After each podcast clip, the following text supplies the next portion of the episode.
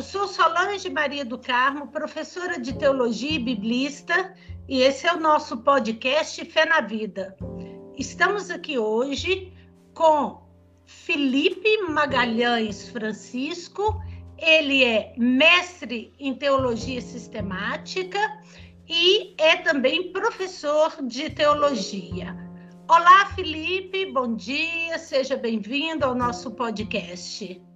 Olá, Solange, obrigado pelo convite, obrigado pela possibilidade de a gente partilhar sobre essas coisas que nos tocam tanto e nos chamam a ter fé na vida. Muito bem, é preciso ter fé na vida, né, Felipe? Não pode desistir. Felipe, nós temos ouvido falar muito atualmente em pós-cristianismo ou é, numa época pós-cristã. Você publicou atualmente um livro junto com um companheiro, um parceiro de trabalho acadêmico, um livro que trata um pouco sobre isso. O que, que é pós-cristianismo, Felipe? Então, Solange, é, essa é uma temática que, que tem nos atravessado bastante, né? É, as pessoas que é, têm se dedicado a pensar uma teologia pertinente para esse, esse nosso tempo. E, e, de fato, eu e o Fabrício Velic, a gente se debruçou um pouco sobre, sobre essas questões no livro que a gente publicou é, recente, Teologia no Século XXI, Novos Contextos e Fronteiras. E o nosso ponto de partida para a reflexão que a gente propõe ali, para as questões que a gente, que a gente levanta, é essa temática a respeito do, do pós-cristianismo, né, ou do tempo pós-cristão. E seria o resultado de um processo de desenvolvimento da história nessa saída da, da Idade Média, que vai configurar uma mudança na compreensão da realidade, né? que a gente diz de uma mudança de paradigma. Enquanto o período medieval, marcado pela, pela cristandade, ele vai ser todo pensado a partir de uma imagem de Deus, de uma ideia que se tem de Deus, portanto, um teocentrismo para a leitura do mundo, das relações humanas, do próprio humano e da realidade em geral, a gente vai progressivamente ali, sobretudo a partir da, da da Renascença, do movimento iluminista, há uma mudança, há um câmbio dessa compreensão de realidade, né? com aquilo que vai ficar muito marcado pela, pela guinada antropológica. E com isso, o cristianismo ele vai deixar de exercer aquele papel que ele exerceu ao longo de muitos séculos de um dos pilares que estruturam a cultura ocidental. Então, quando a gente está falando de cristandade, a gente está falando também de uma percepção de que a, o cristianismo, né, a cultura cristã, ela é uma das bases ali que sustenta a compreensão ocidental é, da cultura. E com a passagem da cristandade para modernidade, a gente vai ter um, um uma perda significa, significativa né, desse poder que a cristandade ocupava aí na, na configuração do real e da compreensão do que é esse real. E aí a gente vai ver alguns movimentos né, dentro do campo político, dentro do campo científico e dentro do próprio campo religioso que vão assimilar de alguma maneira essa mudança de paradigma. E aí então para dizer numa frase, né? O pós-cristianismo é o cristianismo, a cultura cristã já não é mais um elemento é, de substância é, basilar para a compreensão da cultura ocidental. Muito bom. Nós podemos relacioná-lo com a expressão da Danielle Hervé, aquela socióloga francesa, que fala da esculturação da fé cristã, né? A fé cristã não é mais o pilar que organiza a sociedade, ela foi esculturada, o que não é ruim, né, Felipe? É só uma característica é, da realidade, não é isso? Não há um juízo de valor, o mundo não é mais cristão, que coisa horrível, né? Não é, não é isso. Ainda há lugar para Deus é, e há lugar para a fé cristã no mundo. Você concorda com essa expressão minha? Sim, há muito lugar para Deus e para e a expressão da fé cristã. É, e agora eu diria, Solange, que num lugar talvez mais adequado, né? É, porque, porque a religião precisa ter essa, essa característica de, de ser pilar da cultura, sendo que a gente tem se transformado cada vez mais é, numa compreensão do humano que é plural, que é diversa.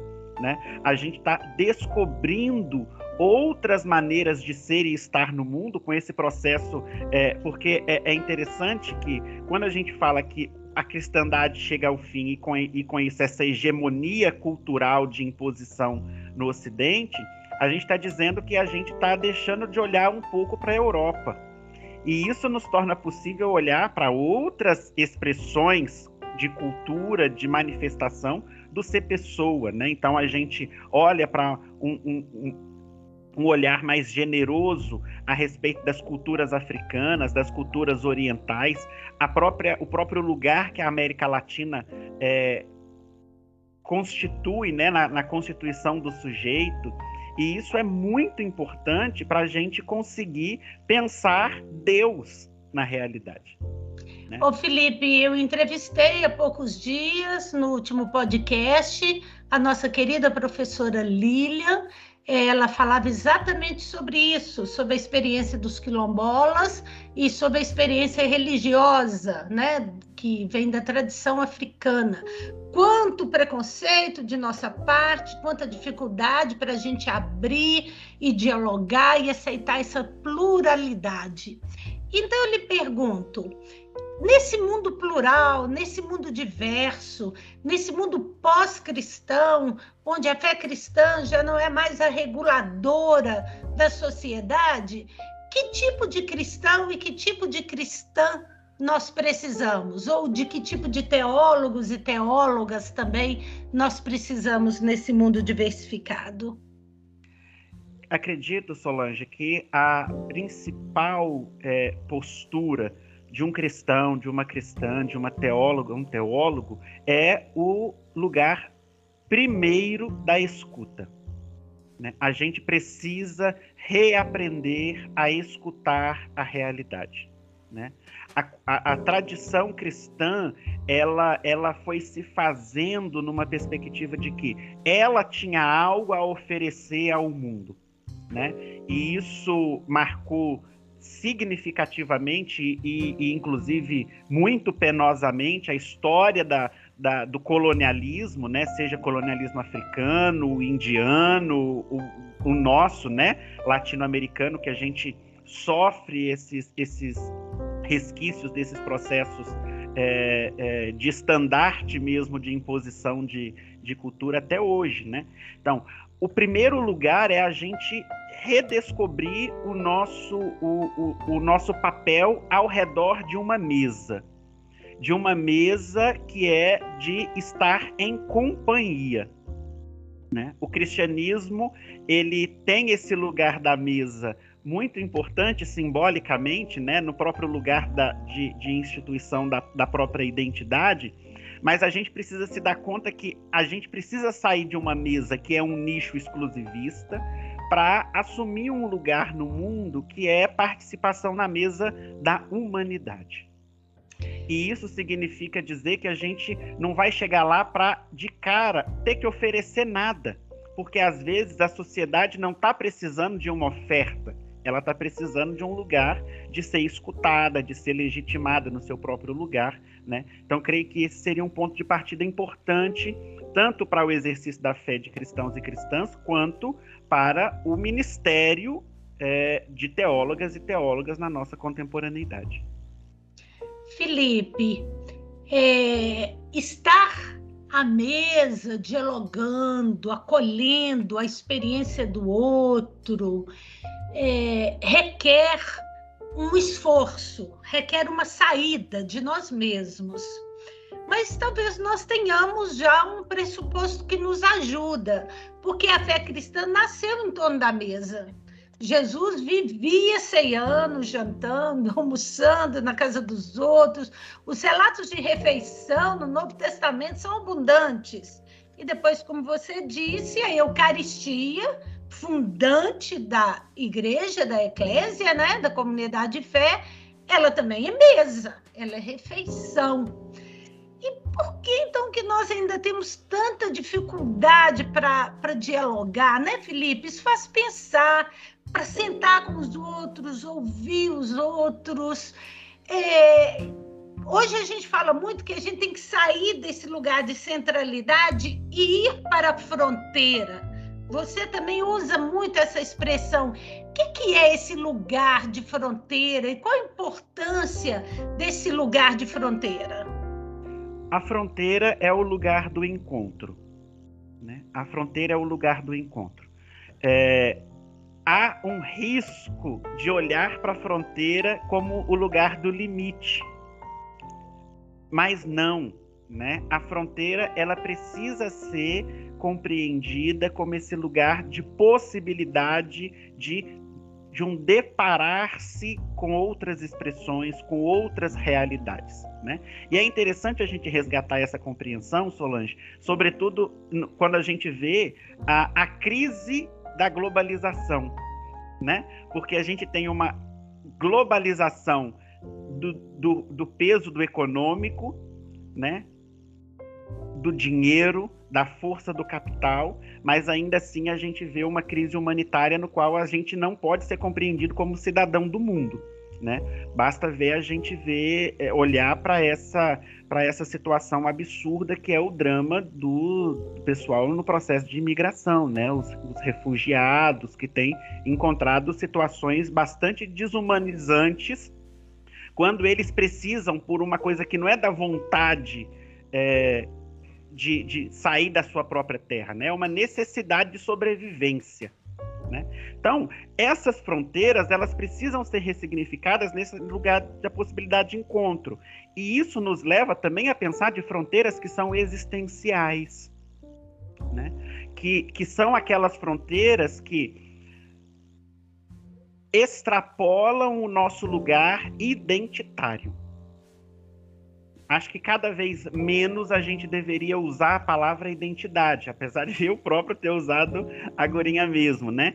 É, é importante a gente reconhecer a nossa singularidade, porque para sair de nós mesmos a gente precisa é, ter esse lugar de partida, né? De saber quem somos, o que que nos constitui, o que que nos faz singulares no mundo.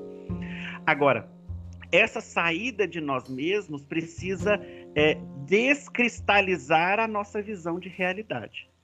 É, e, e, quando você falava sobre o fato de o próprio cristianismo se compreender é, a, ao redor de uma mesa, que é a mesa eucarística, e retoma esse, esse lugar de Jesus. Né? Jesus não comia apenas com os seus. A maior parte dos relatos evangélicos é Jesus comendo com os que não eram os seus de pertença religiosa do, do seu grupo que o, que, o, que o acompanhava ali. E é nesse lugar de encontro, de estar ao redor da mesa, no qual a gente se faz igual ao outro, nem melhor nem pior do que o outro, é que torna possível a gente se deparar com a singularidade desse outro. E o que, que essa singularidade do outro está dizendo para nós?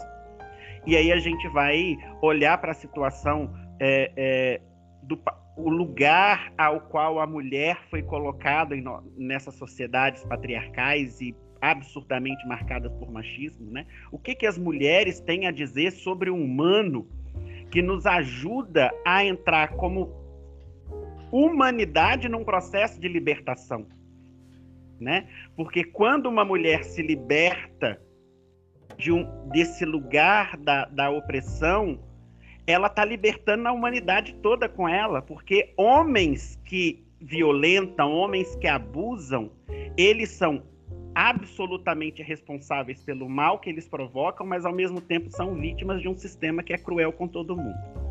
Felipe, nós vimos muito isso na teologia. Nós, às vezes, fazemos teologia de um lugar muito fixo, muito estático.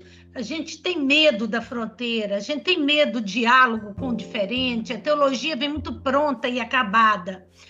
E nós temos hoje um papa de fronteira, né? Nós temos um papa que vive na fronteira.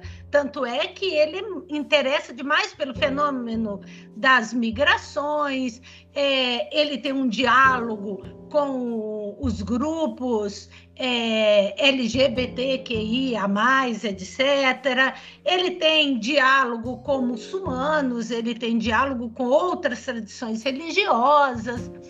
O que, que você poderia. E ele fala de igreja em saída, que é, em primeiro lugar, sair de si, não do lugar geográfico é sair dos nossos comodismos, dos nossos pontos de vista, das nossas teologias empedernidas, né? já petrificadas. O que você poderia dizer sobre essa atitude de fronteira do Papa Francisco? Como é que você vê isso? Ao mesmo tempo que, que eu olho, Solange, com um lugar de, de agradecimento evangélico por isso e vejo ali um, um lugar importante de profecia, ao mesmo tempo nos coloca numa situação um tanto quanto delicada, porque é o Papa quem está no centro do poder, né? É, ao mesmo tempo que é importante a gente perceber que da, do, do, máximo do poder eclesiástico há iniciativas que são fundamentais para o cristianismo se dizer é, pertinente para esse nosso tempo atual, ao mesmo tempo é por parte de uma pessoa que está é, amarrada pelo, pelo próprio lugar que ocupa.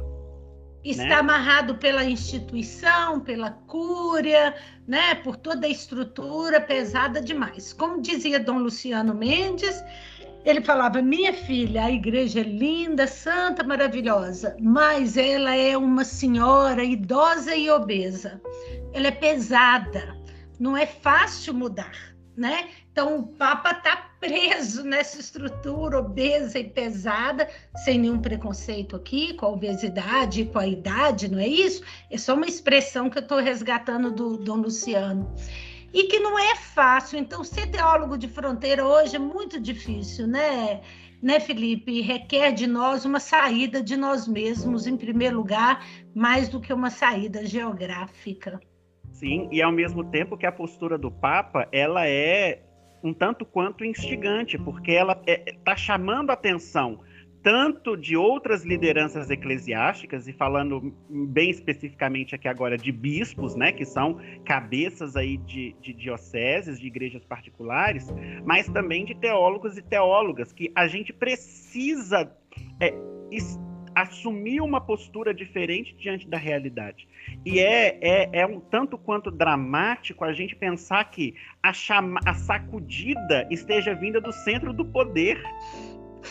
Tem um amigo que costuma dizer assim, Felipe, é muito curioso que o homem mais progressista hoje do mundo, o que mais areja a cabeça, seja exatamente um papa e um homem muito idoso. Sim, né? é. é a, a falta-nos referências de lideranças, né, que nos ajudem aí a ressignificar o nosso ser e o nosso estar no mundo. E isso, inclusive, é, é, na igreja, mas também fora da igreja, né? A gente poderia é, dizer, acho que sem nenhum exagero, que o Papa Francisco é a única liderança, né, que a gente tem, mas uma liderança que está é, exercendo mais influência fora da igreja do que dentro da igreja em si. Né? Infelizmente, há muitos grupos conservadores, integristas, neoconservadores, né, é, tradicionalistas, que não veem esse testemunho como profecia, mas veem esse testemunho como ameaça. Mas a gente segue, né, Felipe? Fazendo uma teologia para o tempo atual, uma teologia de fronteira, ou pelo menos nos esforçando para fazer. Felipe, muito obrigada por esse bate-papo bacana. Nós estamos já chegando no final do nosso podcast. Nesses tempos de pandemia, em que a teologia está é, tá sendo tão sacudida porque estão tentando explicar a pandemia com explicações teológicas tão, é, como é que eu falo, tão pequenas, tão mesquinhas e tão insuficientes. Que recadinho que você deixa aí ao final para os nossos ouvintes? Solange, agradeço muitíssimo a oportunidade de bater esse papo com você e, de alguma maneira, fazer essa reflexão chegar no coração de quem, de quem vai nos escutando. E é preciso a gente ressignificar o nosso lugar de esperança, né? A, a, está muito difícil a gente encontrar esperança. Está muito difícil. E reconhecer isso é um passo importante é, para que a gente descubra também que a gente não pode esmorecer, que a gente não pode é, se entregar. Né? Há o pensador que diz que a gente tem que deixar o pessimismo para os tempos tranquilos. Né? Então a gente não pode ser pessimista agora de jeito nenhum. Então, apesar de toda essa dificuldade que a gente está vivendo, de tanta ameaça de todos os lados à nossa vida, sobretudo à vida das pessoas mais estão mais à margem, mais é, oprimidas, a gente precisa redescobrir o lugar da esperança e para os cristãos e cristãs um convite é a gente desprivatizar a graça de Deus, redescobrir a atuação da graça de Deus no mundo, para também para que também a gente possa ser agentes dessa graça, redescobrindo como que Deus vai se revelando nessa nossa história tão difícil e turbulenta. Muito bom, Felipe, muito obrigada. Nós vamos nos despedindo por aqui, mandando um abraço para todos os ouvintes e nós voltamos com você daqui a pouco, num outro dia, para falar de outros temas. Tem temas muito importantes e eu sei que você, como teólogo leigo, tem muito a contribuir. Muito obrigada, um abraço, viu? Um abraço. Esse, esse foi nosso podcast Fé na Vida com o teólogo Felipe Magalhães Francisco. Ficamos por aqui. Um abraço para todos vocês.